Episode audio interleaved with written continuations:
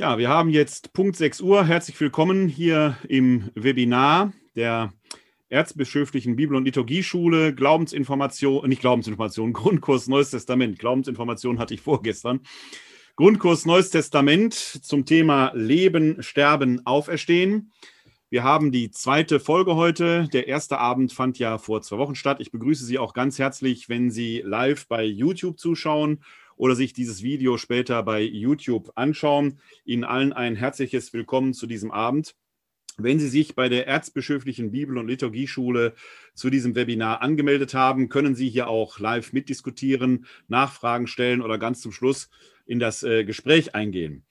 Normalerweise finden diese Grundkurse der Erzbischöflichen Bibel- und Liturgieschule live als Präsenzveranstaltung natürlich in der Erzbischöflichen Bibel- und Liturgieschule in Köln in der Marzellenstraße statt.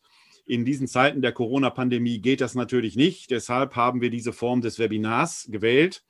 Ähm, ich muss hier am Anfang immer noch so ein bisschen organisieren, weil die Einzelnen, äh, die sich angemeldet haben, etwas verspätet dazustoßen. Ist aber kein Problem, kriegen wir alles hin. Wie gesagt, herzlich willkommen und ich freue mich, dass wir es auf diese Weise als Webinar geschafft haben. Wie gesagt, entweder live hier im Webinar oder bei YouTube. Ich veröffentliche zu den ähm, einzelnen Abenden immer Thesenpapiere, wo man so ein bisschen auch noch nachlesen kann, worum es geht. Dieses Thesenpapier finden Sie zum Herunterladen auf meiner privaten Homepage www.pastoralservice.de www.pastoralservice.de. Da finden Sie dann die PDF-Datei mit dem Thesenpapier zum heutigen Abend, auch das Thesenpapier zu den vorangegangenen Abenden natürlich. Ich zeichne diese Veranstaltung ja auf für alle, die hier im Webinar sind. Sie sehen deshalb, dass die Verbindung unsicher ist. Die ist deshalb unsicher, weil wir es live nach YouTube streamen und diese Verbindung kann eben nicht sicher aufgebaut werden. Äh, bei YouTube sieht man übrigens nur mich. Ich weiß, dass einige von Ihnen nicht ins Bild kommen möchten. Wenn wir also später in der Diskussion sind, werde ich äh, Sie da dann, äh, sofern Sie nicht im Bild sein wollen, entsprechend auch nicht einblenden. Sonst kann man Sie dann auch bei YouTube sehen, damit die Leute auch wissen, wer da entsprechend fragt. Ich versuche da aber dem Datenschutz nicht nur Folge zu leisten, sondern auch die Persönlichkeitsrechte natürlich entsprechend zu wahren. Es ist eine gute Tradition, dass wir am Anfang eines Abends natürlich immer noch mal Rückschau halten auf den letzten Abend. Der war vor zwei Wochen. Da war unser Auftaktabend in dieser äh, Reihe äh, Leben, Sterben, Auferstehen. Und da ging es vom Glauben und von den Zweifeln. Der Auferstehungsglaube fällt eben nicht vom Himmel. Und so möchte ich Ihnen auch heute in dieser guten alten Tradition die Möglichkeit natürlich bieten, wenn da noch Fragen sind äh, von dem ersten Abend oder sich in den letzten zwei Wochen bei Ihnen da Erkenntnisse ergeben haben oder eben Fragen ergeben haben, dann sollen die jetzt ihren Platz und ihren Raum haben und Sie können die gerne stellen, damit wir da ins Gespräch kommen können. Also, wenn Sie da Fragen haben, sehr gerne.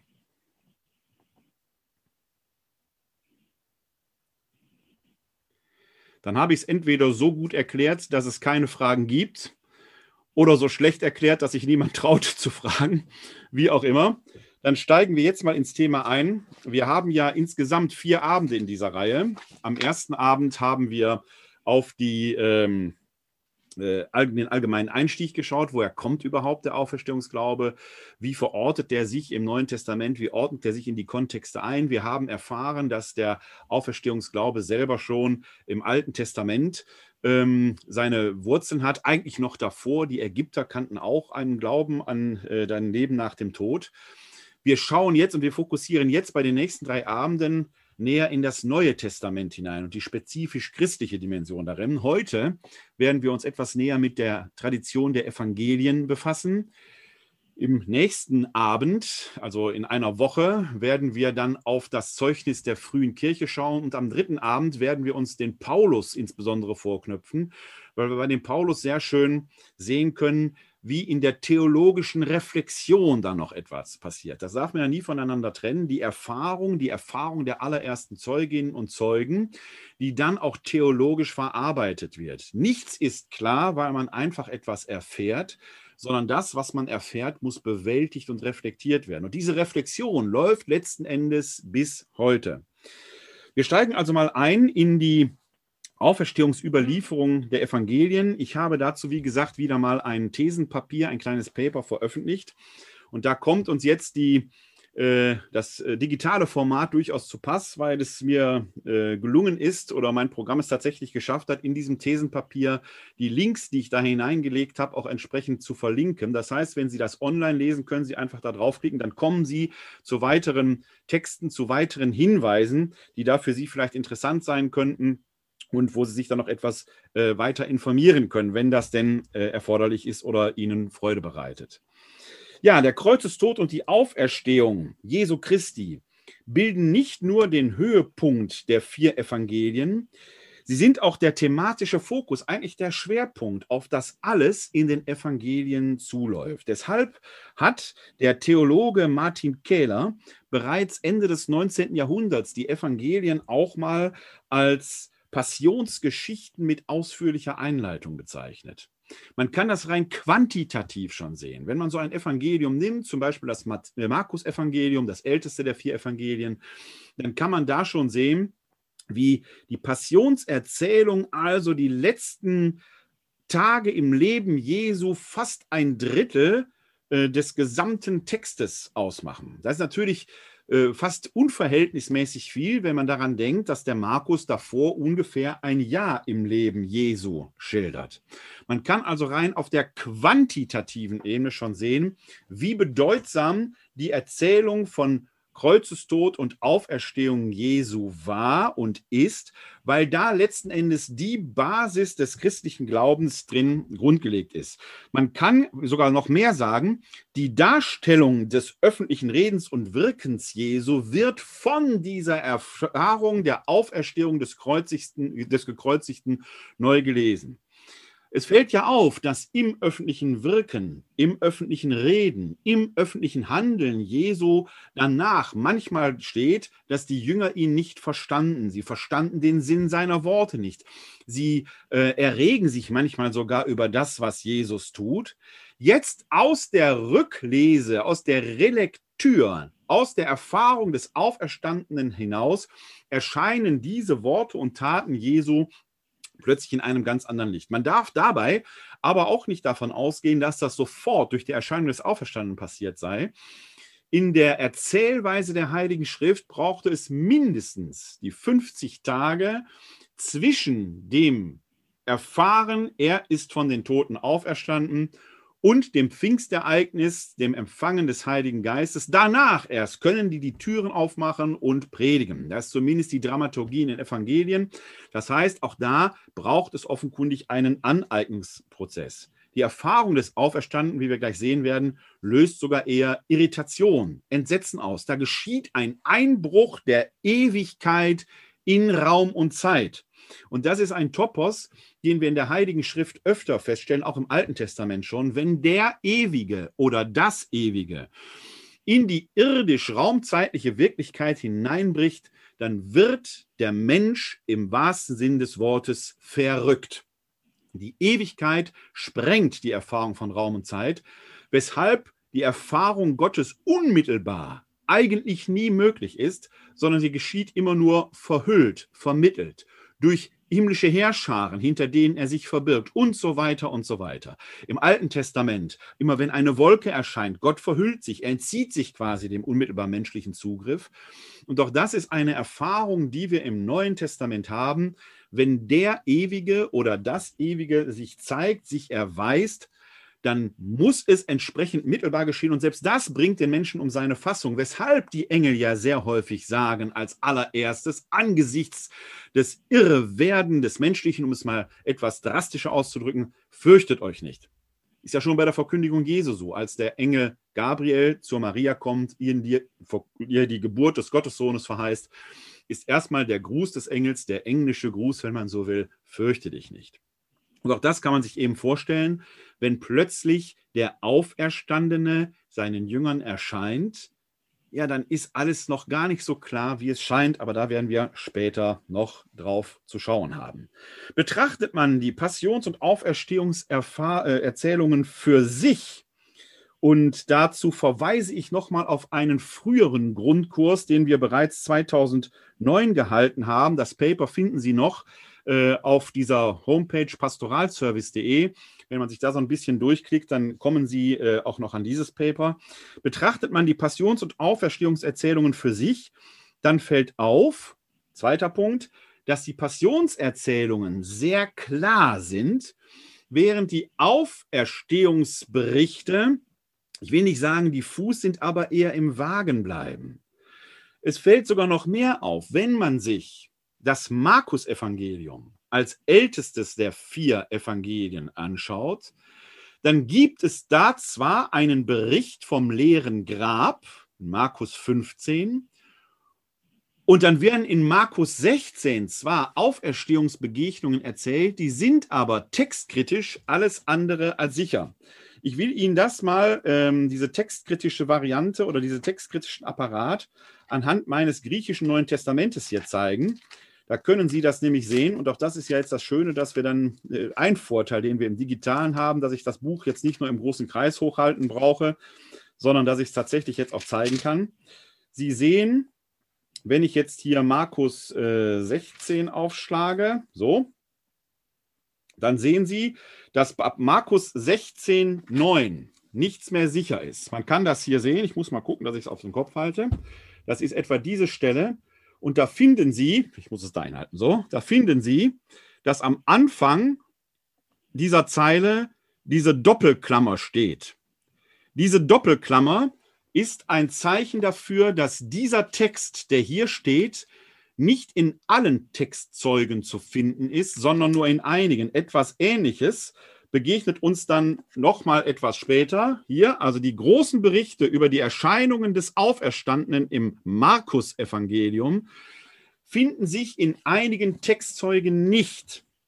Das deutet darauf hin, dass dieser gesamte Passus ab Markus 16, Vers 9 möglicherweise erst später nachgefügt worden ist möglicherweise auch unter dem Eindruck der Auferstehungsüberlieferung, wie sie in den anderen Evangelien zu finden. Also gibt es gewisse Interdependenzen. Man spricht deshalb bei den Versen Markus 16, 9 folgende vom sogenannten unechten Markusschluss. Das Ur-Markus-Evangelium hat letzten Endes mit der Auffindung des leeren Grabes aufgehört. Und damit war erstmal Schluss im, im Ur-Markus-Evangelium. Natürlich könnte man hier anführen, es kann natürlich sein, dass da einfach ein paar Blätter verloren gegangen sind. Auch da kann man natürlich entsprechende Thesen und Hypothesen bilden. Aber es ist schon auffällig, dass genau diese Auferstehungserzählung bzw. die Erscheinung des Auferstandenen in manchen Textüberlieferungen des Markus-Evangeliums fehlen. Genau an dieser Stelle bricht das ab. Ist ein Befund, den man als solches ernst mal ernst nehmen muss. Das mag damit zusammenhängen, dass wir bei den Passionserzählungen natürlich auf ein historisches Ereignis rekurrieren. Vorgestern habe ich hier aus meinem Homeoffice äh, die Glaubensinformation, die ja zweiwöchentlich hier in Wuppertal stattfindet, gesendet. Da ging es um Jesus, den Christus, wahrer Mensch und wahrer Gott. Da haben wir uns unter anderem auch damit ähm, befasst, mit den außerbiblischen Hinweisen auf die Existenz Jesu, erwähnt sei der Brief Plinius des Jüngeren an Kaiser Trajan oder Tacitus die Annalen. Und die weisen beide darauf hin, dass es da diesen Christus gibt, insbesondere Tacitus, der am Kreuz gestorben sei. Gibt es auch eine Notiz bei dem jüdischen Autoren Flavius Josephus. Die Kreuzigung als solches ist also ein historisch greifbares, auch außerbiblisch indiziertes Geschehen. Das ist konkret. Was nach dem Tod Jesu in der Jüngerschaft erfahren wurde, muss von einer anderen Qualität gewesen sein, die sich nicht so einfach in Worte fassen lässt. Das ist natürlich ein Topos, den wir häufig bei mystischen Erfahrungen finden dass die Mystiker um Worte ringen müssen, um das, was sie gesehen und geschaut haben, überhaupt einigermaßen in Worte fassen zu können, auf den Begriff bringen zu können. Innerbiblisch findet man das häufig. Ganz berühmt eine Stelle im zweiten Korintherbrief, wo Paulus wahrscheinlich auf sein Bekehrungserlebnis vor Damaskus anspielend davon berichtet, dass er einen Mann kenne, er spricht dort in der dritten Person, dass er einen Mann kenne, der sei bis in die himmlischen Sphären aufgestiegen, noch nicht mal bis in den siebten, in die höchste Sphäre. Das, was er dort geschaut habe, dafür finde er aber keine Worte, das auszudrücken.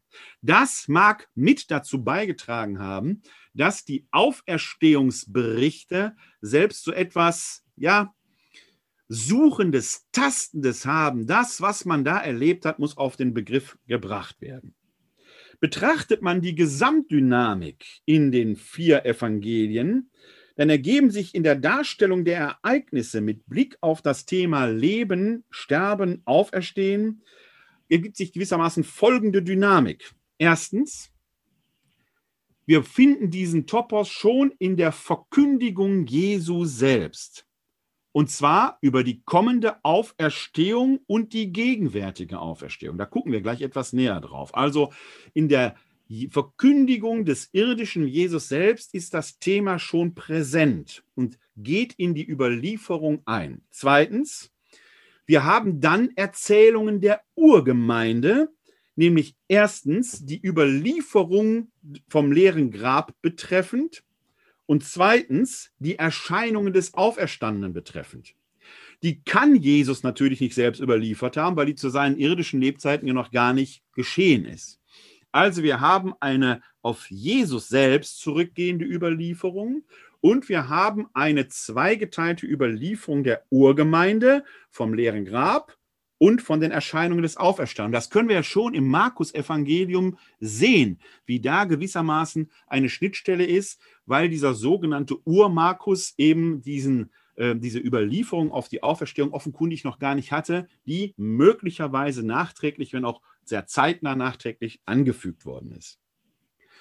Auf dieser Basis dieser Überlieferungen bilden sich dann schließlich Bekenntnisse der Urgemeinde, die sich in Kurzformeln und Hymnen niederschlagen, die schauen wir uns nächste Woche näher an. Also das, was aus dieser Urüberlieferung heraus entsteht, sich dann auch in Formeln und Hymnen manifestiert. Und Formeln und Hymnen darf man nie gering schätzen. Etwas, was in eine Formel gebracht wird oder was hymnisch, gesanglich aufbereitet wird, ist etwas, was wir gut memorieren können. Das haben wir heute in Zeiten, wo wir alle unsere Smartphones mittragen und alles schnell notieren können, vergessen. Wir befinden uns ja noch in einer Zeit, wo die Dinge nicht unbedingt sofort verschriftlicht werden konnten, sondern überlieferungsfähig gemacht werden konnten.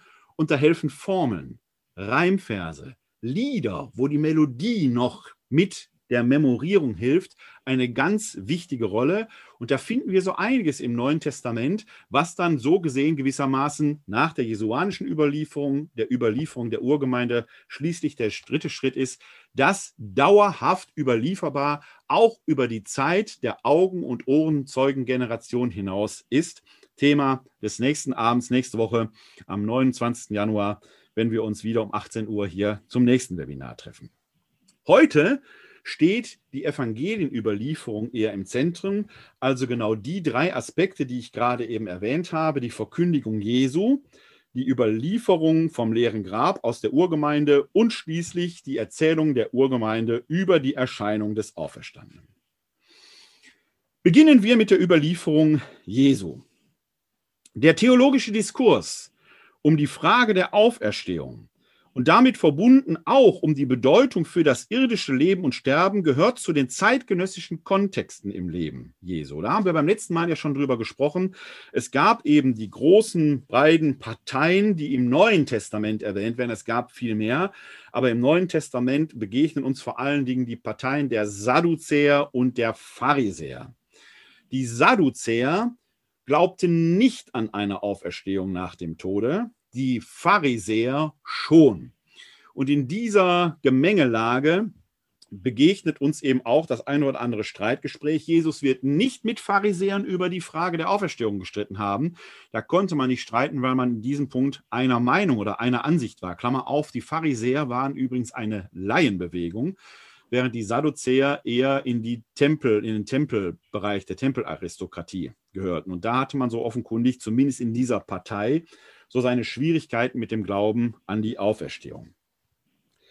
Äh, sowohl in den synoptischen Evangelien als auch bei Johannes spielt die Auferstehungsbotschaft in der Verkündigung Jesu selbst aber schon eine wichtige Rolle. Wir haben uns beim letzten Mal ja alleine schon die drei Totenerweckungen ein wenig angeschaut. Die Tochter des Jairus, der Jüngling von Nein und der Lazarus auch mit der damit verbundenen Schwierigkeit, dass man sagen muss, ähm, diese Menschen haben den Tod eigentlich schon durchschritten, werden zurück ins irdische Leben gebracht, müssen den Tod also ein zweites Mal durchleiden.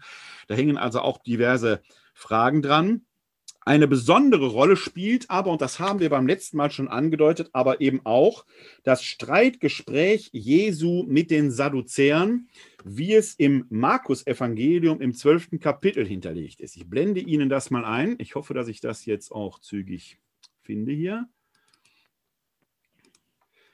Da sind wir also im Markus-Evangelium, Kapitel 12, und es geht jetzt näher hin um die Verse 18 ähm, bis 27. Ich trage den Text einmal vor. Von den Sadduzäern, die behaupten, es gebe keine Auferstehung, kamen einige zu Jesus und fragten ihn, Meister, Mose hat uns vorgeschrieben, wenn ein Mann, der einen Bruder hat, stirbt und eine Frau hinterlässt, aber kein Kind, dann soll sein Bruder die Frau nehmen und seinem Bruder Nachkommen verschaffen. Es lebten einmal sieben Brüder. Der erste nahm sich eine Frau und als er starb, hinterließ er keine Nachkommen. Da nahm sie der zweite. Auch er starb, ohne Nachkommen zu hinterlassen, und ebenso der dritte. Keiner der sieben hatte Nachkommen. Als letzte von allem starb die Frau. Wessen Frau wird sie nun bei der Auferstehung sein? Alle sieben haben sie doch zur Frau gehabt. Jesus sagte zu ihnen, ihr irrt euch, ihr kennt weder die Schrift noch die Macht Gottes. Wenn nämlich die Menschen von den Toten auferstehen, heiraten sie nicht, noch lassen sie sich heiraten, sondern sind wie Engel im Himmel. Dass aber die Toten auferstehen, habt ihr das nicht im Buch des Mose gelesen, in der Geschichte vom Dornbusch, in der Gott zu Mose spricht, ich bin der Gott Abrahams, der Gott Isaaks und der Gott Jakobs. Er ist kein Gott von Toten, sondern von Lebenden. Ihr irrt euch sehr. Was hier in dem Text geschieht, ist natürlich eine der üblichen, ja, wie soll ich sagen, Fallen, die man Jesus da zu, äh, zu stellen sucht seitens seiner theologischen Gegner. Hier an dieser Stelle ist sicherlich noch keine große Gefahr für Leib und Leben Jesus. Es geht eher um einen theologischen Streit, der als solches auch nicht unüblich war. Wie gesagt, auch Pharisäer und Sadduzäer waren da miteinander im Wettstreit. Und so gesehen, ohne dass man jetzt sagen dürfte, Jesus sei ein Pharisäer gewesen, steht er aber doch theologisch der Partei der Pharisäer durchaus nah. Wie übrigens ja auch die Gespräche mit Nikodemus äh, andeuten oder auch, dass ein Josef von Arimathea, der ihm ja sein Grab da zur Verfügung stellt, selbst wohl auch Pharisäer war. Auch Paulus, ich erwähnte es beim letzten Mal schon, gehörte laut einer Notiz im Philipperbrief der Partei der Pharisäer an. Die Sadduzäer verwickeln ihn jetzt aber in ein typisch jüdisches Streitgespräch. Und das geschieht auf eine typisch jüdische Weise, nämlich dass in Frage und Antwort auch die eine oder andere Falle gestellt wird. Man darf das mit dem Falle-Stellen jetzt auch nicht allzu böse nehmen, sondern es ist vielleicht auch einfach ein intellektueller Wettstreit, der hier stattfindet. Und interessant ist, was hier dargestellt wird. Denn die Sadduzäer konstruieren jetzt hier einen Rechtsfall der sich auf die im Alten Testament begründete, in der hebräischen Bibel begründete Praxis der sogenannten Leviratsehe begründet. In der Zeit, in der Jesus lebte und auch davor, war es ja wichtig, dass Nachkommen gezeugt und geboren wurden, weil die in einer gewissen Weise, ich sag mal, für die Altersversorgung zuständig waren. Eine Frau, deren Mann starb und die kinderlos war, hatte deshalb ein Problem. Eine Witwe, eine kinderlose Witwe zu sein, war ein Drama. Es bedeutete eine tiefe existenzielle Krise. Deshalb gab es in der Tora den Hinweis, dass in einem solchen Fall, wo aus einer Ehe keine Nachkommen hervorgegangen sind, diese verwitwete Frau vom nächstältesten Bruder des Verstorbenen zur Frau genommen werden sollte, durchaus neben der Frau, die legitimer schon verheiratet war, sogenannte Leviratsehe, auf dass dieser Mann ihr Nachkommen verschaffe. Hier wird ein Volk konstruiert, der wird quasi ins Utopische hineingesteigert, weil dieser Vorgang Frau heiratet, Mann stirbt, Frau bleibt kinderlos, Frau heiratet Bruder, der stirbt auch, bleibt kinderlos, sich siebenmal wiederholt. Und daraus heraus wird jetzt mit Blick auf die Auferstehung der Toten eine, eine Frage gestellt, weil ja grundsätzlich, grundsätzlich eigentlich ja die Frage ist, welchen, welchen, wessen Frau ist sie? Ja, ein Mann konnte damals, wie man hier an diesem Fall ja sieht, durchaus mehrere Frauen haben, aber eine Frau immer nur einen Mann. Wenn die jetzt siebenmal auf diese Weise verheiratet war und der Fall als solches so absurd erklingen mag und so konstruiert hier wirkt, theoretisch wäre er möglich. Theoretisch wäre er möglich. Wessen Frau ist sie nun im Himmel?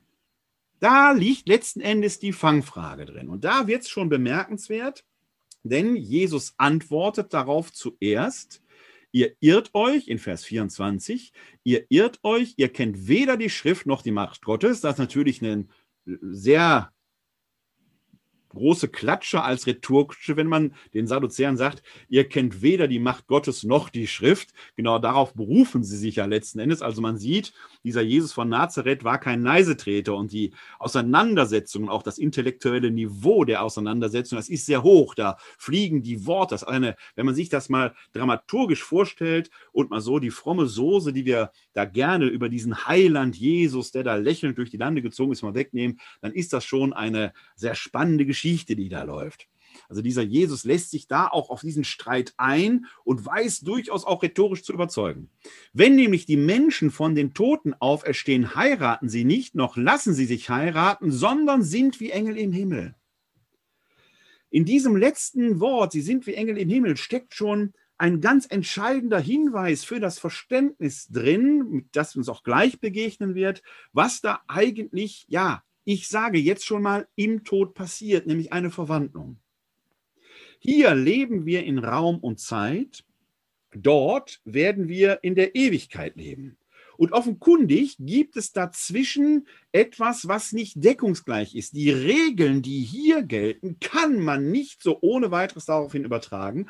Rein zeitphilosophisch kann man das natürlich an dieser Stelle schon festmachen, dass man sagen muss, schlicht und ergreifend, natürlich ähm, die Regeln, die hier gelten, sind raumzeitlich bedingt. Die Regeln, die dort gelten, sind eben durch pure reine Gegenwart bestimmt. Etwas, wie es schon häufiger darauf, was wir hier auf Erden gar nicht erfahren können. Denn pure reine Gegenwart, das reine Jetzt, das reine Präsens flutscht uns ja immer so durch die Finger. Es geht ja immer sofort weg. Immer dann, wenn wir es greifen wollen, ist es schon Vergangenheit geworden. Die Ewigkeit hingegen definiert sich durch pure reine Gegenwart. Allein aus diesem Grund schon muss klar sein, dass was hier möglich ist, ist da in diesem Sinne nicht möglich. Deswegen ist an dieser Stelle schon die Frage absurd, mit wem ist sie denn dort im Himmel verheiratet? Schauen wir nochmal in den Text hinein, denn äh, dieses Engelsein ist genau dieser Stichwort, das ist das, was hier unten steht. Wir werden wie Engel im Himmel sein diese Art der Existenz verändert sich eben fundamental und offenkundig eben damit, denn die Engel sind ja von einer anderen, ja, Physis kann man fast nicht sagen, ich benutze das äh, Wort doch mal, von einer anderen Art der Leiblichkeit ist vielleicht der bessere Begriff, als wir Menschen es kennen. Das heißt, diese irdischen Regeln funktionieren da einfach nicht. Klammer auf. Sie werden hier bei uns in sehr vielen äh, Predigten, Beerdigungspredigten und auch wenn man mit Menschen spricht, diese Hoffnung hören, dass man die, die man sehr liebt, dort im Himmel wieder sieht. Wenn man diese Stelle, diese Schriftstelle aus dem äh, Markus-Evangelium jetzt mal daneben legt, dann muss man sagen, ja, so einfach wird das nicht sein. Denn das Sein im, denn das Sein im Jenseits ist eben von einer grundlegend anderen Qualität, als wir es hier kennen. Vielleicht ist es da gar nicht so, dass wir die, unsere Liebsten nicht nicht sehen. Das, also, wir, also wir werden sie schon sehen, aber es wird eine andere Weise der Begegnung, vielleicht sogar des Inneseins sein, das uns selbst total übersteigert. Es ist noch niemand zurückgekommen, der uns davon berichten könnte. Aber die große Hoffnung, dass das, was wir auf der Erde haben, überstiegen wird, all das schwingt in dem Wort mit, wir werden wie Engel sein. Also die Ewigkeit, und das deutet sich in der Verkündigung Jesu schon an, darf man sich nicht einfach als prolongierte, unendlich ins Unendliche gezogene Zeit vorstellen. Es wird eine andere Weise der Existenz sein. Gehen wir gleich aber noch mal näher drauf ein. Schauen wir noch einmal kurz auf diesen Text, den wir dort hatten. Denn es gibt noch ein zweites Argument. Dass aber die Toten auferstehen, habt ihr das nicht im Buch des Mose gelesen, in der Geschichte vom Dornbusch, in der Gott zu Mose spricht, ich bin der Gott Abrahams, der Gott Isaaks und der Gott Jakobs. Er ist kein Gott von Toten, sondern von Lebenden. Der Gott Abrahams, der Gott Isaaks und der Gott Jakobs. Darüber könnte man natürlich rein textlich streiten, denn auch Gott würde ja deren Gott bleiben, auch wenn die ja schon vor Jahrhunderten gelebt hätten und jetzt in der Unterwelt hausen würden. Aber auch in der Unterwelt muss man ja eine Form der Existenz haben. Das heißt, Jesus argumentiert hier sehr dialektisch, unabhängig von der Frage, wo sich dieses zukünftige Leben abspielt, eine Art, eine Weise lebendiger Existenz muss es sein. Jesus geht immer noch einen Schritt weiter. Denn Abraham, Isaak und Jakob sind die Stammväter. Sie sind die Väter, auf denen letzten Endes die Existenz Israels zurückgeht. Und diese Menschen können doch nicht einfach tot sein. Gott ist doch kein Gott der Toten, sondern einer der Lebenden. Also eine sehr wortgewaltige, spitzfindige, gleichzeitig lakonische Antwort Jesu, der in wenigen Sätzen das Gedankengerüst der Sadduzäer dadurch zum Einsturz und sie, wenn man so sagen will, zum Schweigen bringt. Wir merken also schon hier in der Verkündigung Jesu, dass dort etwas Entscheidendes gesagt wird, nämlich die zukünftige Existenz wird von anderer Gestalt sein als die irdische. Man kann es sich nicht einfach so weit prolongiert fortsetzen, fortgesetzt vorstellen. Gleichzeitig ist das irdische Leben nicht irrelevant oder nicht defizitär. Nein, das, was hier geschieht, hat Relevanz. Da spielt die Person des Stammvaters Abraham eine besondere Rolle, denn der kommt ja auch in der Erzählung des armen Lazarus und des Prassers vor, wo der arme Lazarus nach seinem Tod im Schoße Abrahams weilt, während der reiche Prasser da ist, wo die Hitze so groß ist, dass er kaum mit einem Tropfen seine Zunge benetzen kann. Auch da spielt der Gedanke, dass Abraham als der Urvater des Glaubens natürlich jetzt schon in der Nähe Gottes weilt und der arme Lazarus dahin kommt. Jesus greift hier also eine durchaus oder wahrscheinlich eine durchaus gängige Redeweise auf, wenn er von dem Schoße Abrahams spricht. Und die schimmert natürlich auch hier im Markus-Evangelium durch, denn offenkundig ist in dieser Linie klar, Abraham ist nicht nur irgendwie lebendig, weil Gott ein Gott der Lebenden ist, hat er den Abraham gewissermaßen schon zu sich geholt. Bei Abraham zu sein heißt bei Gott zu sein. Das ist dann ein Schicksal in diesem Gleichnis von dem armen Lazarus und dem reichen Prasser, wo der Lazarus quasi postmortal über den Tod hinaus die Gerechtigkeit erfährt, die ihm hier im irdischen Leben verwehrt geblieben ist. Uns begegnet aber in der Verkündigung Jesu an auch einer anderen Stelle äh, eine ähm, ja, Auferstehungsprophetie und die hat es wahrlich in sich. Und da schauen wir noch einmal äh, in das Markus-Evangelium. Wir könnten hier auch Lukas oder Matthäus nehmen. Das tut an dieser Stelle nichts zur Sache, weil die fast wortgleich sind. Aber wir bleiben bei Markus, weil er, wie gesagt, der älteste Evangelist ist. Und wir schauen da nur ein paar Kapitel weiter, nämlich in das 14. Kapitel, den Vers 25. Sie sehen hier, der Hinweis sei mir nur nebenbei erstattet. Äh, ich bin jetzt hier quasi im Internet auf einer Homepage, die heißt Bible Server. Da können Sie verschiedene Übersetzungen anfahren. Ich, wir arbeiten natürlich hier mit der Einheitsübersetzung, können Sie hier oben sehen. EU steht für Einheitsübersetzung. Ich mache das Fenster mal auf. Dann können Sie auch andere Übersetzungen sehen, die hier angeboten würden, etwa die Lutherbibel, die Elberfelder Bibel und so weiter. Ist also ein hervorragendes, frei verfügbares Tool, das ich Ihnen allen nur anempfehlen kann. Wenn Sie zu Hause nicht eine Riesenbibliothek mit verschiedenen Bibelausgaben haben, können Sie hier sehr schön auch eine Übersetzungskritik mal machen und äh, sich da die Bibelstellen anschauen. Wir sind jetzt hier Markus Kapitel 14, Vers 25 und das ist der Abendmahlsbericht, der Einsetzungsbericht nach dem äh, Markus-Evangelium. Den kennen Sie, wo Jesus Brot und Wein nimmt, das Dankgebet spricht. In den synoptischen Evangelien ist es ja ein Passjamal, das Brot bricht, das ist mein Leib, das ist mein Blut. Und dann, das kennen wir auch aus unseren Eucharistiefeiern, da wird das ja äh, während des Hochgebetes als Anamnese gesagt. Und dann kommt aber hier ein Satz vor, der taucht in unseren Hochgebeten nicht auf. Und in der Version des Markus-Evangeliums, Markus Kapitel 14, Vers 25, heißt er, Amen, ich sage euch, ich werde nicht mehr von der Frucht des Weinstocks trinken bis zu dem Tag, an dem ich von neuem davon trinke im Reich Gottes. Und dieser Satz, Amen, ich sage euch, ich werde nicht mehr von der Frucht des Weinstocks trinken bis zu dem Tag, an dem ich von neuem davon trinke im Reiche Gottes, finden wir auch bei Matthäus und bei Lukas. Bei Johannes nicht, weil er diesen Einsetzungsbericht gar nicht hat. Bei Paulus im ersten Korintherbrief finden wir ihn in einer abgewandelten Weise. Da heißt es, so oft ihr von diesem Brot esst und von diesem Blut trinkt, verkündet ihr den Tod des Herrn, bis er kommt. Auch da gibt es also über das Geschehen des Abendmahls hinaus einen Ausblick, ja, in das Reich Gottes, in die Ewigkeit. Man nennt deshalb diesen Satz auch den eschatologischen Ausblick, der hier präsent wird. In der Eucharistiefeier kommt er auch vor, aber nur an einer anderen Stelle. Denn nachdem der Priester die Einsetzungsworte gesprochen hat, spricht er oder der Diakon Geheimnis des Glaubens und dann antworten wir, deinen Tod, o oh Herr, verkünden wir und deine Auferstehung preisen wir, bis du kommst in Herrlichkeit da holen wir den als Geheimnis des Glaubens ein. Das ist das Geheimnis des Glaubens, das wir Glaubende verstanden haben und bekennen. Auch da wird klar, was wir hier feiern, hat Ewigkeitsrelevanz. Da bricht die Ewigkeit gewissermaßen in unsere Zeit hinein.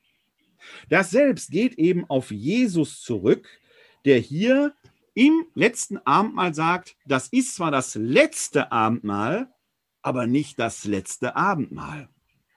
Es ist das einmalige von nun an immer währende Abendmahl. Das wird auch nicht wiederholt erinnert. Was hier geschieht, ist letzten Endes der Beginn des himmlischen Gastmahls. Hier kommen Ewigkeit im Sein bei Gott und irdische raumzeitliche Existenz zusammen. In jeder Eucharistiefeier, zumindest nach unserem römisch-katholischen Verständnis und die Orthodoxie sieht es ähnlich, in jeder Eucharistiefeier öffnet sich deshalb für uns gewissermaßen ja, an dieser Stelle ein Stück der Himmel. Wir merken also, bereits im Handeln, in der Verkündigung des irdischen Jesus gibt es diesen Ansatz. Und zwar wirkt sich das etwa in der Darstellung der Totenerweckung so aus, dass hier eine wichtige, sicher vor allem symbolische Rolle äh, ausgesprochen wird, weil hier die Erweckten zurück ins Leben, nicht aber in der Auferstehung des neuen Lebens gebracht werden. Das ist das, was bei den Totenerweckungen eine zentrale Rolle spielt. Das ist eher eine symbolische Handlung, was die Tat Jesu angeht. In seiner Verkündigung greift er darauf viel weiter darüber hinaus. Es geht nicht einfach um eine Restituierung des irdischen Lebens. Es geht letzten Endes um ein neues Leben. Ja, das mit oder ohne Bruch in, zu diesem irdischen Leben zusammenhängt. Der, das Wort beim letzten Abendmahl zeigt eigentlich schon deutlich eine Kontinuität an. Das, was hier geschieht, hat Auswirkungen in die Ewigkeit hinein. Ähnlich wie beim Gleichnis des armen Lazarus und des reichen Prassers. Im Johannesevangelium beobachten wir, wie so oft, dass er die synoptischen Ansätze entfaltet, aufnimmt, aber sie theologisch weiterspinnt. Jesus spricht deshalb auch im Johannesevangelium natürlich sehr oft von seinem Leiden und Sterben. Dort kommt aber ein besonderer Topos zum Tragen, denn im Johannesevangelium spricht Jesus von seiner Erhöhung. Das geht bis hin in die Passionserzählung hinein, wo Jesus quasi als Souverän das Kreuz besteigt wie einen Kreuzesthron. Das entspricht natürlich nicht der historischen Tatsächlichkeit dessen, was eine Kreuzigung ist. Es ist eine typisch johannäische Interpretation. Das Leben wird erhöht in eine höhere Dimension, in eine höhere Sphäre gebracht. Der Tod erscheint dann nur, nur in Anführungszeichen, als Durchgang. Das wird auch deutlich im Gespräch Jesu mit Martha am Grab des Lazarus. Das ist nicht der arme Lazarus, von dem wir gerade gesprochen haben, sondern der Bruder der Martha. Das wird auch deutlich im Gespräch Jesu mit Martha am Grab des Lazarus vor dessen Erweckung und findet eine tiefer gehende theologische Erschließung. Dort findet eine tiefer gehende äh, theologische Erschließung durch den irdischen Jesus statt. Das gucken wir uns mal näher an. Da sind wir im Johannesevangelium. Die Stelle nochmal eingeben. Das ist Johannes Kapitel 11, die Verse 20 bis 27. Da heißt es, Rahmenhandlung ist, Lazarus ist gestorben, Jesus war nicht da. Man schickt aber noch, bevor Lazarus stirbt, nach Jesus, damit er ihn möglicherweise retten kann, aber Jesus kommt zu spät. Dann setzt der Text ein, Vers 20 im Kapitel 11 des Johannesevangeliums. Als Martha hörte, dass Jesus komme, ging sie ihm entgegen, Maria aber blieb im Haus sitzen. Martha sagte zu Jesus, Herr, Wärst du hier gewesen, dann wäre mein Bruder nicht gestorben. Aber auch jetzt weiß ich, alles, worum du Gott bittest, wird Gott dir geben. Jesus sagte zu ihr, Dein Bruder wird auferstehen. Martha sagte zu ihm, ich weiß, dass er auferstehen wird bei der Auferstehung am jüngsten Tag. Jesus sagte zu ihr, ich bin die Auferstehung und das Leben. Wer an mich glaubt, wird leben, auch wenn er stirbt. Und jeder, der lebt und an mich glaubt, wird auf ewig nicht sterben. Glaubst du das? Martha sagte zu ihm, ja, Herr, ich glaube, dass du der Christus bist, der Sohn Gottes, der in die Welt kommen soll. Soweit der Text. Erst eine kurze Randbemerkung zu diesem Text. Es gibt im Neuen Testament zwei Erzählungen über Maria und Martha, diese beiden Schwestern von Bethanien. Das Haus der Maria und der Martha ist, das kann man jetzt durch verschiedene textliche Schichten hindurchsehen, möglicherweise für Jesus so eine Art Headquarter gewesen während seiner judäischen Zeit, in der Zeit, bevor er nach Jerusalem hineinzieht. Möglicherweise. Hier aber ist interessant, die zwei dezidierten Erzählungen, die wir im Neuen Testament haben, das einmal bei Lukas, die berühmte Maria und Martha Geschichte, wo es zum, zum Schluss heißt, Martha, Martha, du machst dir viele Sorgen, Maria hat einen guten Teil erwählt. Da sieht es so aus, als würde die Maria da einen, ja, einen Pluspunkt bekommen, die Martha getadelt. Hier ist es genau andersrum, denn die Maria bleibt wieder im Haus sitzen. Sie ist sogar, wenn man den Text weiter vorher anschaut, in Tränen aufgelöst, ob des Todes ihres Bruders Lazarus. Die Martha ist aber analog zur Tatkraft im Lukasevangelium hier genau wieder die Tatkräftige. Sie nimmt das Heft in die Hand. Und ich sage immer, man muss beide Stellen zusammenlesen, denn die Martha erweist sich ja hier als die Glaubende. Jesus fragt sie ja sogar, glaubst du daran, dass jeder, der lebt und an mich glaubt, auf ewig nicht sterben wird? Und Martha sagt, ja, Herr, ich glaube, dass du der Christus bist, der Sohn Gottes, der in die Welt kommen soll. Die Martha ist also schon eine, die nicht nur mit beiden Beinen fest im Leben steht, sie ist auch eine, die fest im Glauben steht. Fest im Glauben und fest im Leben zu stehen, gehört zusammen. Die Maria kann sich, ist in Tränen aufgelöst angesichts des Todes ihres Bruders und sie weiß gar nicht, wie es weitergehen soll. Und von dieser Perspektive aus macht es Sinn, wenn der Jesus ihr bei der Lukas-Szene sagt, der Martha sagt, lass sie sieht einen guten Teil der Welt, die hat quasi noch Lernbedarf. Etwas, was die Martha so gar nicht mehr braucht, weil sie längst mit beiden Beinen fest im Leben und im Glauben steht. Aber was sagt Jesus ihr hier? In der johannäisch theologisch reflektierten Weise dessen, was wir aus den Synoptikon schon kennen, ich bin die Auferstehung und das Leben. Wer an mich glaubt, wird leben, auch wenn er stirbt. Und jeder, der lebt und der an mich glaubt, wird auf ewig nicht sterben. Er wird auf ewig nicht sterben. Ja, was ist denn dann der Tod, möchte man fragen. Aus johannäischer Sicht offenkundig ein Durchgang zum Leben. Eine Art Verwandlung.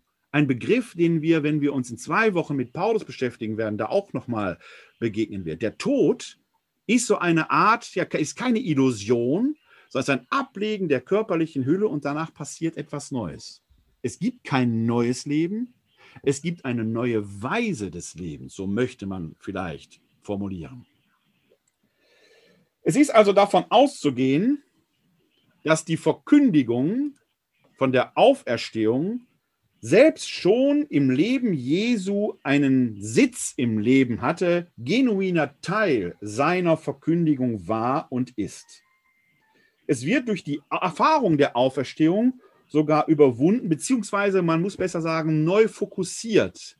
Zu Lebzeiten Jesu mögen diese Worte im Johannesevangelium werden die sicherlich theologisch reflektiert sein. Im Synoptischen hat man vielleicht etwas näher an der Sprechweise Jesu, ist man näher an der Sprechweise Jesu. Im irdischen Leben mögen diese Worte tatsächlich auch in der Jüngerschaft zu Diskussionen geführt haben. Wovon redet dieser Mann? aus der Erfahrung der Auferstehung, der Tatsächlichkeit der Auferstehung, und diese Erfahrung muss ja für die, die sie unmittelbar gemacht haben, fundamental gewesen sein. Wir werden uns gleich die eine oder andere Stelle noch etwas näher anschauen. Aus dieser Erfahrung heraus wird eine Relektür und Neuinterpretation, ein Neuverstehen der Verkündigung Jesu möglich, was dann auch überliefert wird, was aber, wie ich eingangs erwähnte, auch seine Zeit gedauert haben dürfte. Im Leben des historischen Jesus dienen vor allem die Prophetien im Zusammenhang des Abendmahles durchaus einer Deutung des eigenen in der akuten Situation durchaus schon als unausweichlich erkannten Schicksals. Also Jesus merkt natürlich, die Schlinge zieht sich zu, sein Leben wird nicht mehr dauern und unabhängig von der Frage, ob Jesus, der irdische Jesus, auch um seine Göttlichkeit wusste, das ist natürlich eine Zuschreibung, die nachösterlich in der theologischen Reflexion erkannt wird. Gott ist ihn, ihm. Ob der Jude Jesus um diese Göttlichkeit wusste, kann man ja fragen. Zumindest ist er im Garten Semane in absoluter Todesangst. Da ist keine Auferstehungshoffnung. In dieser Zeit, wenige Stunden zuvor, findet er aber in diesem Andeutung, in diesem Ich werde nicht mehr von der Frucht des Weinstocks trinken, bis ich mit euch davon trinken werde im Reich meines Vaters, ein Moment, seinem Schicksal einen Sinn zu geben im irdischen Leben Jesu mag das ein Deutemoment des eigenen Schicksals gewesen sein. Auch dazu haben wir ja 2013 hier eine Kursreihe veranstaltet. In der Relektür nach Österlich wird es der Schlüssel zum Verstehen der Auferstehung. Damit wären wir bei der Überlieferung der Urgemeinde. Und die beginnt mit der Überlieferung vom leeren Grab, der Auffindung des leeren Grabes. Wie gesagt, im Markus-Evangelium hört der Ur-Markus mit der Entdeckung, mit der Auffindung des leeren Grabes auf. Die Erscheinungen des Auferstandenen sind aufgrund des textkritischen Befundes möglicherweise später hinzugefügt worden. Bemerkenswert ist, Paulus kennt kein leeres Grab. Er war nicht da, es interessiert ihn gar nicht. Wir kennen zwar heute in der Grabeskirche den Ort, wo das, die, das Grab Jesu verehrt wird. Möglicherweise rein historisch von den Ausgrabungen hat es sich ein paar Meter weiter befunden. Das äh, hat eine Zeitschrift der Ausgabe Bibel und Kirche sich mal sehr intensiv damit befasst mit dieser Fragestellung. Der Ort selber wird sich aber in diesem Bereich, äh, wird in diesem Bereich lokalisierbar sein, wird also schon auch sehr früh verehrt worden sein. Aber, jetzt kommt das Aber, was sagt schon ein leeres Grab? Die Auffindesituation, die ist bemerkenswert. Sie wird und sie spielt sowohl in den synoptischen als auch im Johannesevangelium eine zentrale Rolle. Schauen wir wieder zuerst in die synoptische Überlieferung rein. Und hier sind wir jetzt beim Schluss des Ur-Markus, wenn man so will. Das wäre Markus 16, die Verse 1 bis 8. Rufe sie mal auf. Bei Markus, und man, Sie könnten jetzt analog dazu die Synoptiker Matthäus und Lukas lesen. Wir werden uns jetzt nur auf den Markus hier applizieren. Bei Markus heißt es, als der Sabbat vorüber war, kauften Maria aus Magdala, Maria die Mutter des Jakobus und Salome wohlriechende Öle, um damit zum Grab zu gehen und Jesus zu salben. Am ersten Tag der Woche kamen sie in aller Frühe zum Grab, als eben die Sonne aufging. Sie sagten zueinander, wer könnte uns den Stein vom Eingang des Grabes wälzen? Doch als sie hineinblickten, sahen sie, dass der Stein schon weggewälzt war. Er war sehr groß. Sie gingen in das Grab hinein und sahen auf der rechten Seite einen jungen Mann sitzen, der mit einem weißen Gewand bekleidet war. Da erschraken sie sehr. Er aber sagte zu ihnen, erschreckt nicht, ihr sucht Jesus von Nazareth, den gekreuzigten, er ist auferstanden, er ist nicht hier. Seht, da ist die Stelle, wohin man ihn gelegt hat. Nun aber geht und sagt seinen Jüngern und dem Petrus, er geht euch voraus nach Galiläa, dort werdet ihr ihn sehen, wie er es euch gesagt hat. Da verließen sie das Grab und flohen, denn Schrecken und Entsetzen hatten sie gepackt, und sie sagten niemandem etwas davon, denn sie fürchteten sich. Soweit der Markus. Schauen wir jetzt noch äh, in die johannäische Überlieferung erst rein, ehe wir etwas zu diesem Text sagen. Das sind wir im Johannesevangelium Kapitel 20, die Verse 1 bis 10. Am ersten Tag der Woche kam Maria von Magdala frühmorgens, als es noch dunkel war, zum Grab und sah, dass der Stein vom Grab weggenommen war. Da lief sie schnell zu Simon Petrus und dem anderen Jünger, den Jesus liebt, und sagte zu ihnen, Sie haben den Herrn aus dem Grab weggenommen und wir wissen nicht, wohin Sie ihn gelegt haben. Da gingen Petrus und der andere Jünger hinaus und kamen zum Grab. Sie liefen beide zusammen, aber weil der andere Jünger schneller war als Petrus, kam er als erster ans Grab. Er beugte sich vor und sah die Leinenbinden liegen, ging jedoch nicht hinein. Da kam auch Simon Petrus, der ihm gefolgt war, und ging in das Grab hinein. Er sah die Leinenbinden liegen und das Schweißtuch, das auf dem Haupt Jesu gelegen hatte. Es lag aber nicht bei den Leinenbinden, sondern zusammengebunden daneben an einer besonderen Stelle. Da ging auch der andere Jünger, der als erster an das Grab gekommen war, hinein. Er sah und glaubte. Denn sie hatten noch nicht die Schrift verstanden, dass er von den Toten auferstehen muss. Dann kehrten die Jünger wieder nach Hause zurück. Soweit die Überlieferung im Johannesevangelium. Wir nehmen uns erstmal für den hiesigen Zusammenhang nochmal das Markus-Evangelium vor. Denn für die heutige Zeit oder aus der heutigen Zeit, wenn wir Osternacht feiern können und live feiern, dann singen wir dort oft mit großer Inbrunst, das Grab ist leer, der Held erwacht, der Heiland ist erstanden. Und dann ist doch eigentlich klar, wenn das Grab leer ist, dann muss die Auferstehung passiert sein. Da muss man rein logisch ein Fragezeichen hintermachen. Denn ein leeres Grab beweist, dass es leer ist. Warum es leer ist, ist noch gar nicht gesagt. Und in der Tat kommen ja sowohl in der johannäischen Version als auch in der synoptischen Tradition die, die das leere Grab entdecken. Und bei ähm, den Synoptikern ist es die Maria von Magdala, die auch hineinschaut. Bei Johannes sieht sie zwar, der Stein ist weg und dann flieht sie voller Entsetzen. Dann kommen erst Petrus und Johannes und schauen da hinein. Das leere Grab selber führt nicht zum Glauben, sondern führt zu Entsetzen, Furcht, zur Verzweiflung. Da muss man sich erstmal klar machen. Das leere Grab weckt nicht den Glauben an die Auferstehung. Ausnahme der Johannes, der schaut hinein und glaubt. Ist aber ein typischer Topos. Der Jünger, der den, den Jesus liebt, der ist ohnehin immer sehr nah dran. Das leere Grab erstmal weckt Entsetzen, Verzweiflung. Es weckt noch nicht den Glauben. Warum? Natürlich kann das Grab leer sein, weil Jesus von den Toten auferstanden ist. Keine Frage. Aber der Leichnam könnte auch beseitigt worden sein. Es könnte doch sein, dass die Gegner Jesu den Leichnam haben entfernen lassen, um dort keine Kultstätte zu schaffen. Wird doch heute noch so gemacht, wenn missliebige Persönlichkeiten aus dem Weg geschafft werden, dann verstreut man die Asche über Meer, um keine Stelle zu haben, wo Anhänger dieses Menschen sich dann möglicherweise versammeln können. Wäre doch auch eine Möglichkeit. Oder aber, und die hat sogar einen neutestamentlichen Anklang, man unterstellt den Jüngern, und dieses Gerücht ist ja umgängig, dass die Jünger Jesu den Leichnam Jesu entfernt hätten. Und da möchte ich Ihnen auch eine Stelle nochmal zeigen aus dem Matthäusevangelium. Da schimmert die nämlich durch. Da sind wir in Matthäus Kapitel 27, die Verse 62 folgende. Da haben Sie genau diesen Topos. Am nächsten Tag gingen die Hohepriester und die Pharisäer gemeinsam zu Pilatus. Es war der Tag nach dem Rüsttag. Sie sagten, Herr, es fiel uns ein, dass dieser Betrüger, als er noch lebte, behauptet hat, ich werde drei, nach drei Tagen auferstehen. Gib also den Befehl, dass das Grab bis zum dritten Tag bewacht wird. Sonst könnten seine Jünger kommen, ihn stehlen und dem Volk sagen, er ist von den Toten auferstanden. Und dieser letzte Betrug wäre noch schlimmer als alles zuvor. Pilatus antwortete ihnen, ihr sollt eine Wache haben, geht und sichert das Grab so gut ihr könnt. Darauf gingen sie, um das Grab zu sichern. Sie versiegelten den Eingang und ließen die Wache dort.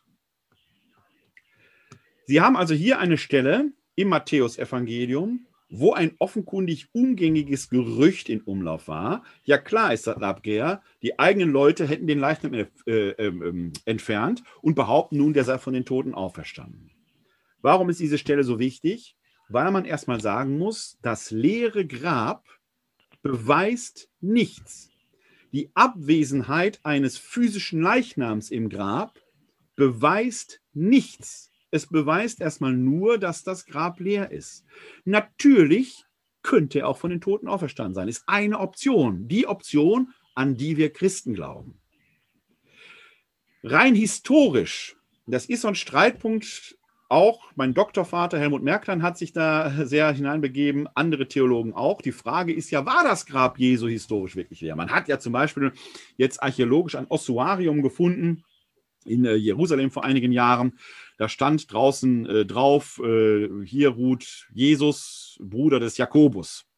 Und weil Jesus nach dem Zeugnis des Neuen Testamentes ja einen Bruder hatte, der Herrenbruder Jakobus, wurde da sofort was gemacht, jetzt haben wir die Knochen gefunden. Die Knochen heißt, also ist er doch nicht von den Toten auferstanden. Da merken Sie schon, wohin der Hase läuft. Wenn das Grab Jesu voll gewesen wäre, hätten die Gegner Jesu im Angesicht der Auferstehungsbotschaft doch leichtes Spiel gehabt, zu behaupten, der ist doch gar nicht aufgestanden. Seht, hier ist doch der Leichnam.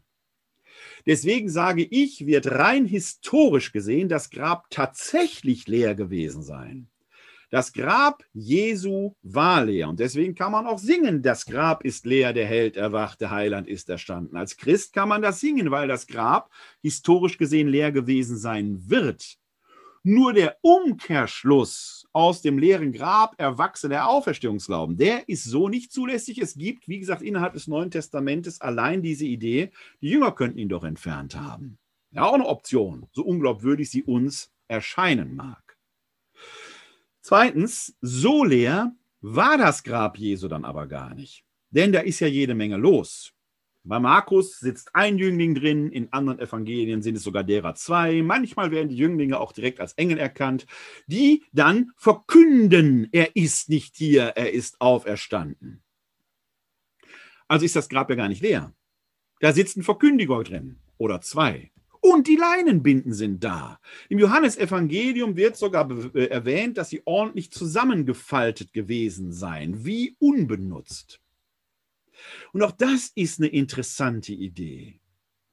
Nichts von der Physis Jesu, nichts von der irdischen Physis Jesu bleibt zurück.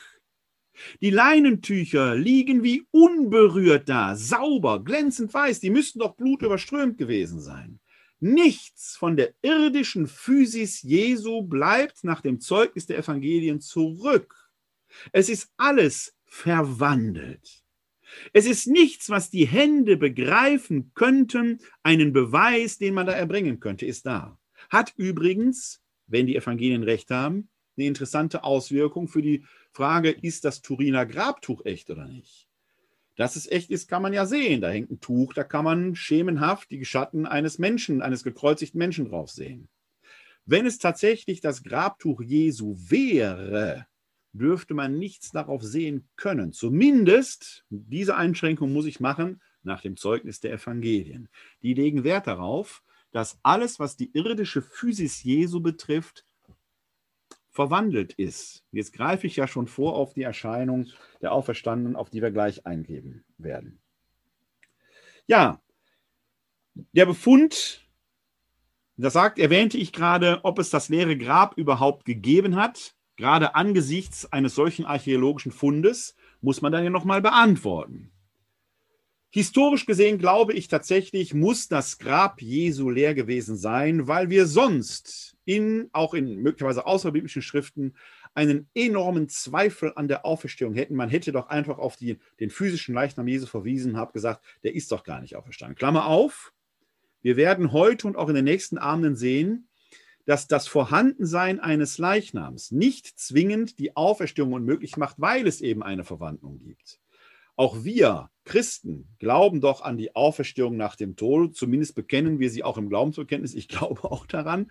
Und trotzdem liegen in unseren Gräbern Leichname.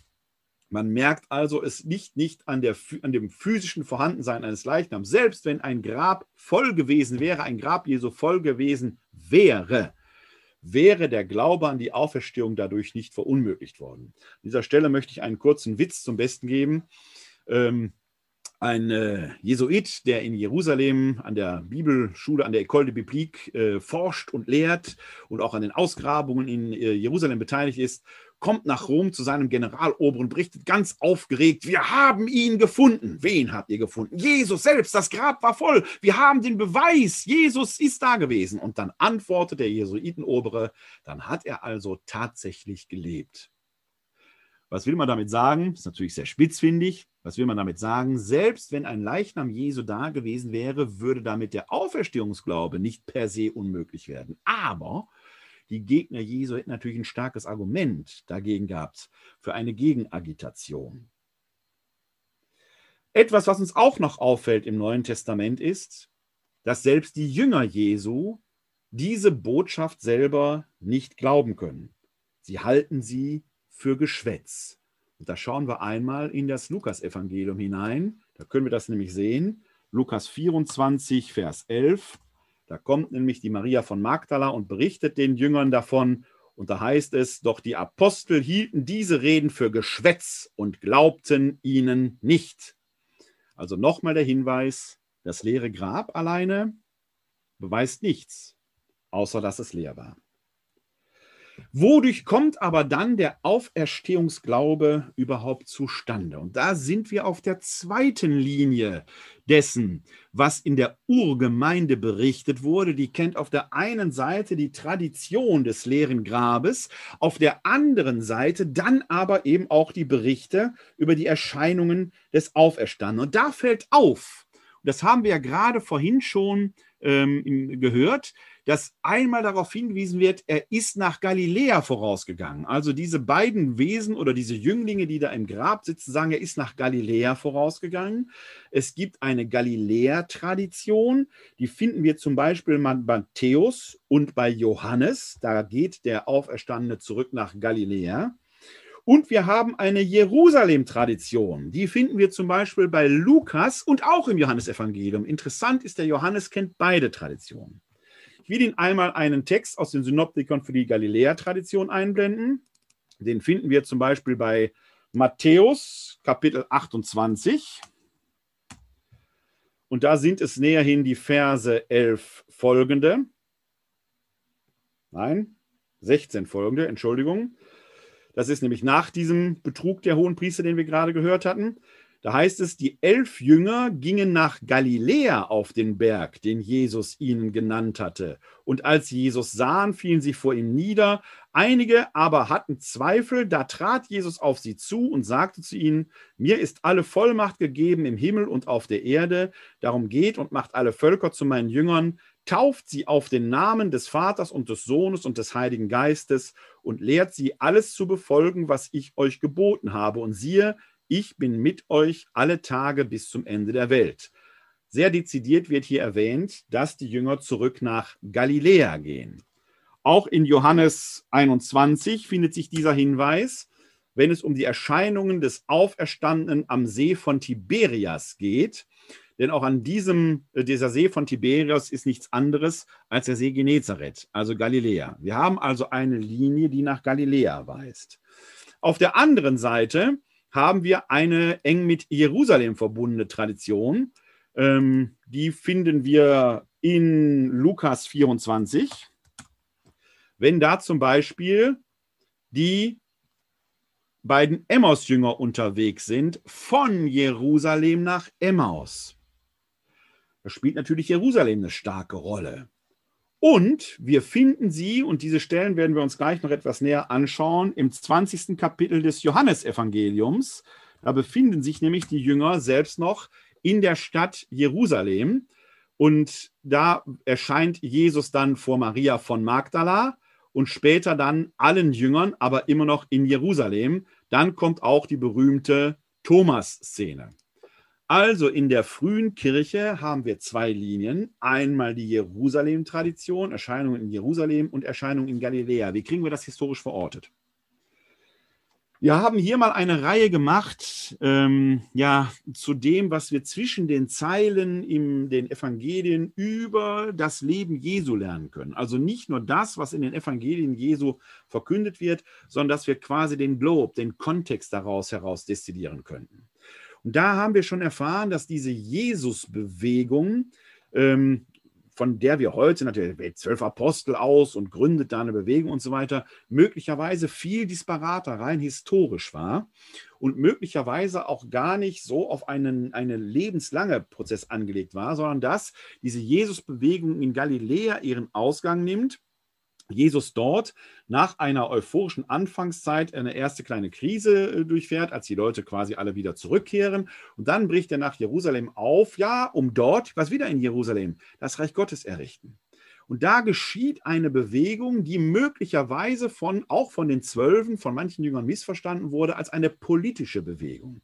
In diese politische Bewegung, die auf Zeit angelegt war, vielleicht drei, vier Monate, passt natürlich, dass er sagt, nimmt nichts mit äh, lasst eure Familien zu Hause, quasi, ihr müsst den Kopf frei haben und so weiter. Dann zieht man nach Jerusalem, wissend, dass man einige Zeit später wieder zurück in die Heimat, nach Galiläa kehren wird. Und genau das passiert hier. Das Kreuz, der, der Kreuzestod Jesu wird für die Jünger zuerst eine, eine Katastrophe, ein Scheitern per se gewesen sein. Dann zeigt sich der Auferstandene ihnen aber in Jerusalem also wenn wir da mal diesen historischen Konnex nehmen, dann hat diese Jerusalem äh, Tradition da natürlich ihren genuinen Sitz im Leben. Die laufen nicht erst verwirrt durch die Gegend, sondern in Jerusalem selber geschieht schon Unglaubliches. Und dann kehren sie zurück nach Galiläa und da geht die Geschichte weiter bevor man dann zu Shavuot vielleicht wieder nach Jerusalem kommt und dann die Kirche durch das Wirken des Heiligen Geistes am Pfingstfest ihren Anfang nimmt und die Bewegung eine Neuformierung erfährt. Beide Traditionslinien werden also einen Sitz im Leben haben. Sie haben einen historischen Wurzelpunkt, der sowohl mit Galiläa, der Heimat, und Jerusalem, dem Zentrum des jüdischen Glaubens, verbunden ist. Diese beiden Traditionen darf man nicht gegeneinander ausspielen sondern man kann daraus nur schließen, dass viele Dinge, die wir heute so abstrahieren und daraus Sätze für die Ewigkeit machen des irdischen Jesus, rein in dem Wirken des irdischen Jesus auch eine Zeitgebundenheit hatten. Die von Jesus begründete Bewegung war rein historisch eine Bewegung auf Zeit. Das Heil der Welt nimmt deshalb in Jerusalem, aber auch in Galiläa ihren Ausgang. Ist fast wie bei der Weihnachtsgeschichte. In Bethlehem, Judäa, nahe bei Jerusalem wird er geboren. In Nazareth in Galiläa wächst er auf. Also ein interessanter Befund, den wir hier haben, dass der Auferstandene sich offenkundig nach dem Zeugnis der Evangelien nicht lokal zeigt, sondern das auch in den Alltag der Jünger mit hineinwirkt. Aber was passiert da? Denn allen Berichten ist ja etwas, auf dem Paper habe ich es mal formuliert, etwas Unwirkliches zu eigen. Was meine ich damit? Es scheint, als sei der Auferstandene in der Welt, aber doch nicht mehr irgendwie Teil dieser Welt. Es fällt ja erstmal auf, dass in allen Auferstehungsberichten, also in den Erscheinungszählungen, das Moment des Nichterkennens des Auferstandenen eine zentrale Rolle spielt. Maria von Magdala hält ihn für einen Gärtner also äh, unwirklich heißt jetzt eben nicht real. Sie hat schon was gesehen und gehört, aber sie erkennt ihn nicht. Das ist merkwürdig. Sie war doch eine seiner engsten Vertrauten. Sie muss doch gewissen haben, gewusst haben, wie Jesus ausgesehen hat. Die Emmaus-Jünger, die Teil seiner Bewegung waren, erkennen den Gefährten nicht, der sich zu ihr gesellt. Die elf, äh, die zehn, Thomas fehlt ja noch, die zehn, die bei, im Johannesevangelium dort im Raum in Jerusalem versammelt sind, erschrecken, als er durch die geschlossene Tür hineintritt. Also, verstehen Sie, dieses Moment der Unwirklichkeit. Es ist eine reale Erscheinung, aber physisch ist da etwas doch sehr diskontinuitiv. Es hat eine Verwandlung stattgefunden. Etwas, was nicht mehr von dieser Welt ist, aber höchst real, so wird das dargestellt. Das Erkennen des Auferstandenen ereignet sich dann durch den Klang der Stimme bei der Maria von Magdala, durch das Brechen des Brotes bei den Emmaus-Jüngern oder durch die Wundmale, die er den Jüngern im Johannesevangelium zeigt und wo er den, den Thomas sogar auffordert, du kannst deine Finger hier hineinlegen. Es ist, als sei, und da ist dieses Moment der Stimme natürlich interessant, weil Stimme sehr viel mit Persönlichkeit zu tun hat. Es ist, als sei aber das Ganze der Persönlichkeit über den Tod hinaus präsent. Es gibt also neben dem massiven Moment der Diskontinuität ein massives Moment der Kontinuität. Zwischen hier und dort gibt es eine massive Kontinuität. Wir nehmen uns, wenn man das so sagen will, mit allem, was wir haben, mit unserer ganzen Persönlichkeit mit hinüber. Und doch findet eine Verwandlung statt. Das Sein dort wird völlig anders vom Sein hier sein. Hier ist Raum und Zeit werden und vergehen Dort ist pure und reine Gegenwart in der Ewigkeit. Und wie sich das auswirkt, erzählerisch, da muss man sehr genau hinschauen, können wir sehr schön an der Thomas-Erzählung erkennen. Wenn wir da mal in das äh, Evangelium bei Johannes hineinschauen, Thomas konnte ja nicht glauben, was die Zehn ihm sagen. Auch hier nochmal der Hinweis auf diesen, ja, Zweifel, ein leeres Grab beweist nicht nur nichts. Auch wenn man jemandem erzählt, dieser Jesus ist von den Toten auferstanden, ist nicht sofort klar, dass der Glaube da ist. Nein, es bedarf zumindest bei denen der Erfahrung. Und wenn wir ganz ehrlich sind, im Jahr 2021, dass wir glauben, ist ja nicht so ohne weiteres selbstverständlich, denn der Glaube an einen, der von den Toten auferstanden ist, ist ja steil. Wir müssen uns auf das Glaubenszeugnis derer berufen, die ihn damals leibhaftig erlebt haben. Und wir können nach 2000 Jahren sie nicht ohne weiteres mehr befragen. Wir müssen uns auf, das, auf die Glaubwürdigkeit dieses Zeugnisses müssen wir vertrauen. Und da ist es hervorragend, dass sie nicht einfach alle nur Halleluja geschrieben haben, dass sie sich diesen Glauben an den Auferstandenen erringen mussten. Der Zweifel wird nicht ausgeklammert, wie wir an dieser Geschichte von Thomas Didymus genannt, sehen werden. Thomas, der Didymus genannt wurde, wir sind im Johannesevangelium Kapitel 20 ab, den, ab dem Vers 24 folgende. Thomas, der Didymus genannt wurde, einer der zwölf, war nicht bei ihnen, als Jesus kam. Die anderen Jünger sagten zu ihm, wir haben den Herrn gesehen. Er entgegnete ihnen, wenn ich nicht das Mal der Nägel an seinen Händen sehe und wenn ich meinen Finger nicht in das Mal der Nägel und meine Hände nicht in die seine Seite lege, glaube ich nicht. Acht Tage darauf waren seine Jünger wieder drinnen versammelt und Thomas war dabei. Da kam Jesus bei verschlossenen Türen, trat in ihre Mitte und sagte, Friede sei mit euch. Dann sagte er zu Thomas, Streck deine Finger hierhin aus, hierher aus und sieh meine Hände Streck deine Hand aus und leg sie in meine Seite und sei nicht ungläubig, sondern gläubig. Thomas antwortete und sagte zu ihm, Mein Herr und mein Gott. Jesus sagte zu ihm, weil du mich gesehen hast, glaubst du, selig sind, die nicht sehen und doch glauben. Dieser Schlusssatz ist natürlich tröstlich für Sie und mich, denn wir können nicht sehen und müssen doch glauben. Wir werden also, sofern wir glauben, von Jesus selig gepriesen. Aber diese Erzählung ist noch aus einem anderen Moment bedeutsam. Später, als der Auferstandene am See von Tiberias erscheint, isst er mit den Seinen sogar ein Stück Fisch und da heißt es, Haut und Knochen können so nicht vorgehen, äh, ein, Geist kann so nicht vorgehen. Seht her, sind Haut und Knochen da. Also hat er doch eine physische Erscheinung gehabt? Fragen wir gleich mal nach. Denn der Thomas lernt hier erst etwas anderes. Der Thomas hat seine, darf, wird aufgefordert, seinen Finger in die Seite und in die Wundmale zu legen. Und Caravaggio hat dieses Bild ja aufgegriffen und lässt den Thomas so in den Leib Jesu hineingucken, als wenn er da eine Blinddarm-OP äh, begutachten möchte. Sehr physisch.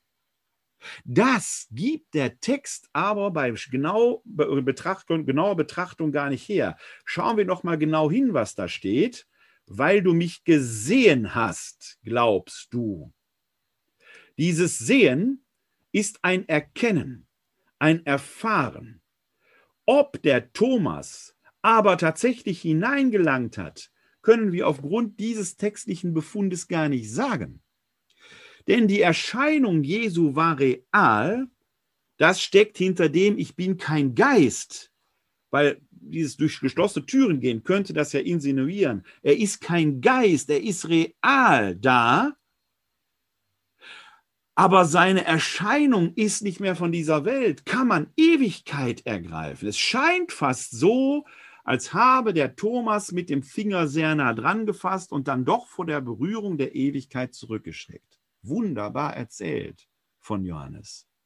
Die Realität dieser Erfahrung und doch gleichzeitig die Distanz. Die Kontinuität der Person Jesu mit allem, was dazugehört, und die Diskontinuität, dass dort doch völlig etwas Neues geschieht.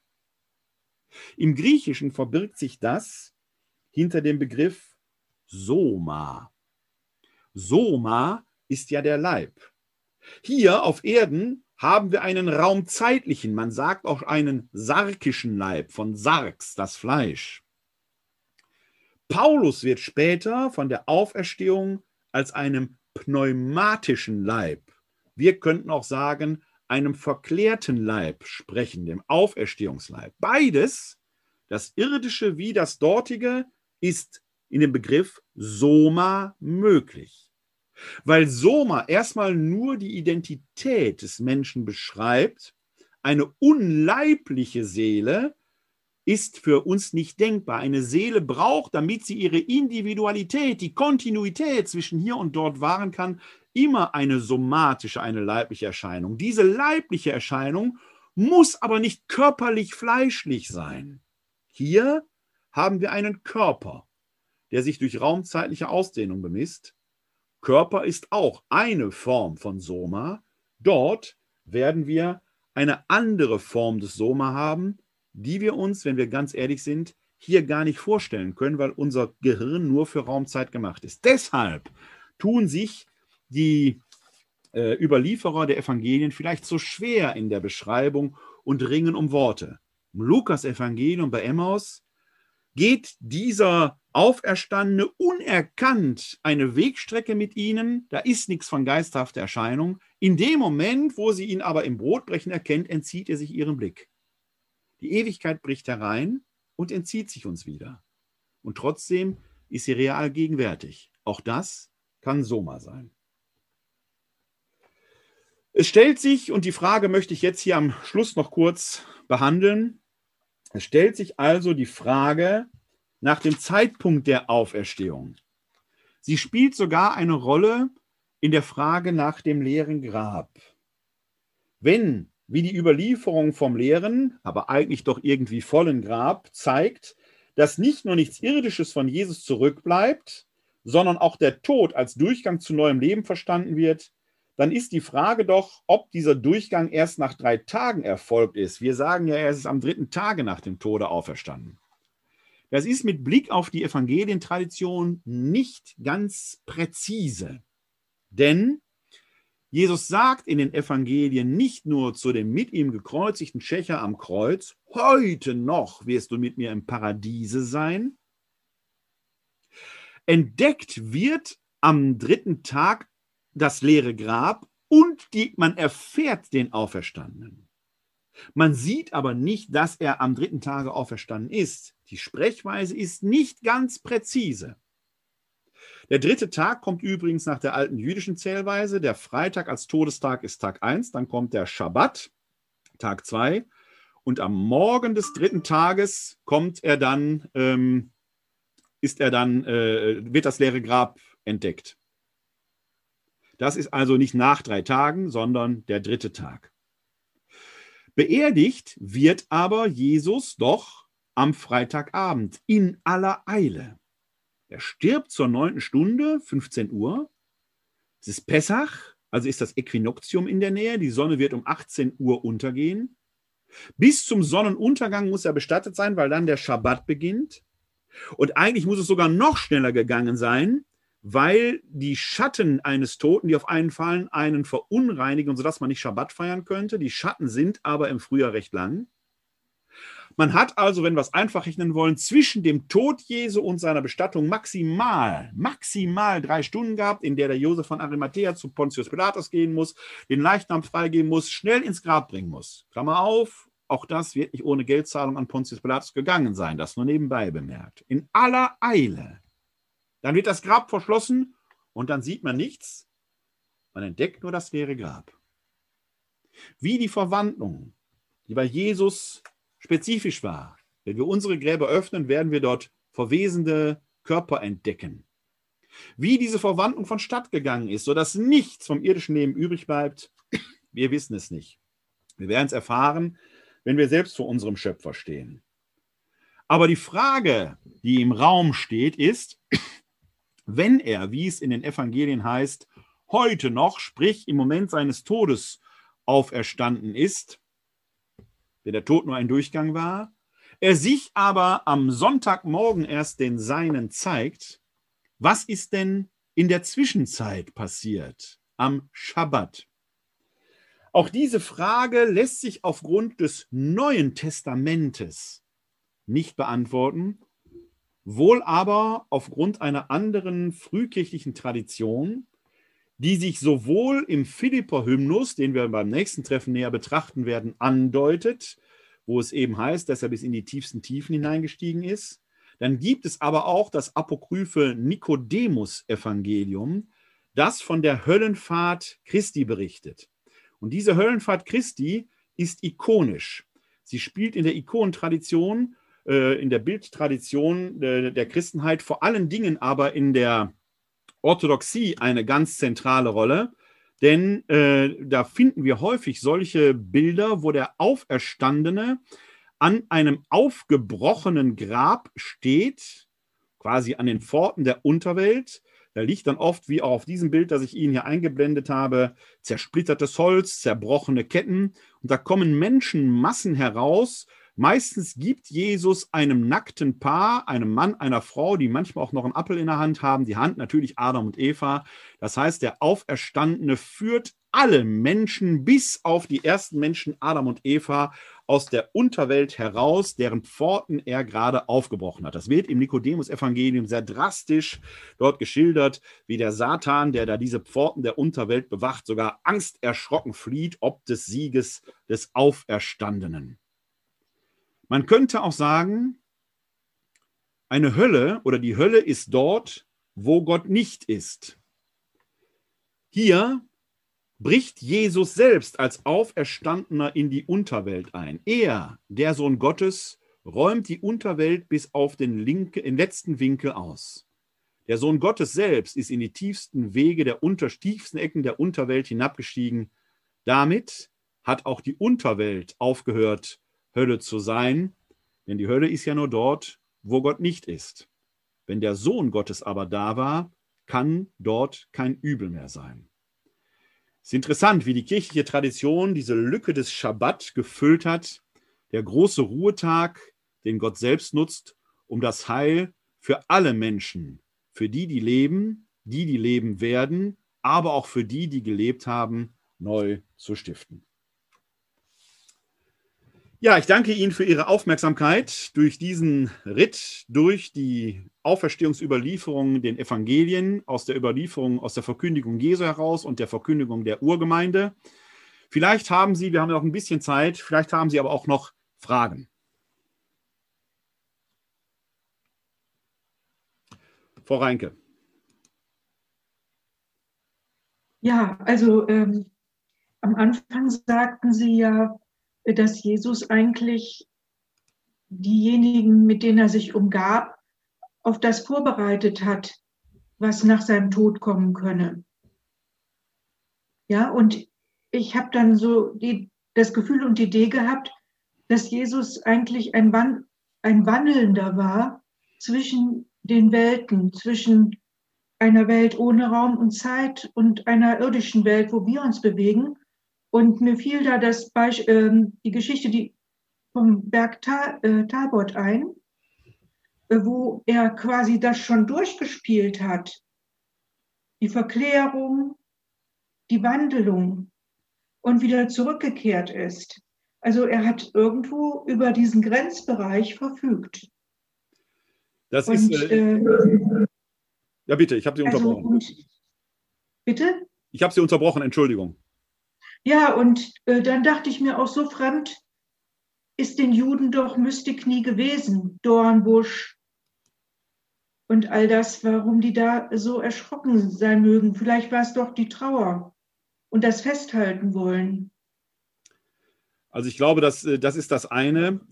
Ähm, jetzt ist ja bei der Tabor-Szene, und ich glaube, dass das schon sehr zutrifft, was Sie da gerade beschrieben haben, dass ähm, äh, sich da zumindest in der Erzählung ähm, deutlich macht, dass Jesus, ja, wie haben Sie das gerade genannt, in diesem Grenzbereich oder als Wanderer zwischen den Welten, so haben Sie es, glaube ich, ausgedrückt, sich bewegt.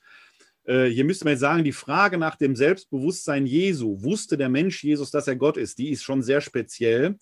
Aber diese Tabor-Szene gehört eindeutig zu den Szenen, wo doch offenkundig deutlich wird, dass in diesem Jesus mehr ist als irgendwie eine göttlich begabte prophetische Persönlichkeit oder so etwas. Ne? Weil ja auch da dieses, äh, dieses mein geliebter Sohn nochmal erklingt. Ne? Also da würde ich Ihnen absolut zustimmen. Äh, jetzt ist das aber gerade bei dieser Tabor-Szene so, dass auch die von den Dreien, die dabei sind, da sind ja nur drei dabei, Petrus, Johannes und Jakobus, die anderen noch nicht und die sollen auch erstmal gar nicht darüber reden, die wollen auch das wieder festhalten. Die wollen ja sofort wieder Hütten bauen. Das heißt, die haben diesen Grenzüberschritt als solches da gar nicht realisiert. Ich glaube, dass diese Bewegung Jesu gerade von Galiläa nach Jerusalem in der Relektür eine Lehrzeit für die Apostel und für die Jüngerinnen und Jünger Jesu war, die sie aber erst im Nachhinein als Lehrzeit begreifen. Die ist ja rein zeitlich, werden das zwei, drei, vielleicht vier Monate gewesen sein, nicht viel. Und wenn Sie jetzt mal beobachten, rein in unserer Zeit, was lernt man in drei, vier Monaten, äh, wenn Sie eine Sprache lernen wollen oder etwas anderes, Sie erlangen etwas Wissen, wenn Sie es denn überhaupt annehmen. Da hapert es ja bei den Beschreibungen schon dran. Bis dieses Wissen auch verstanden ist, braucht es ja nochmal Zeit.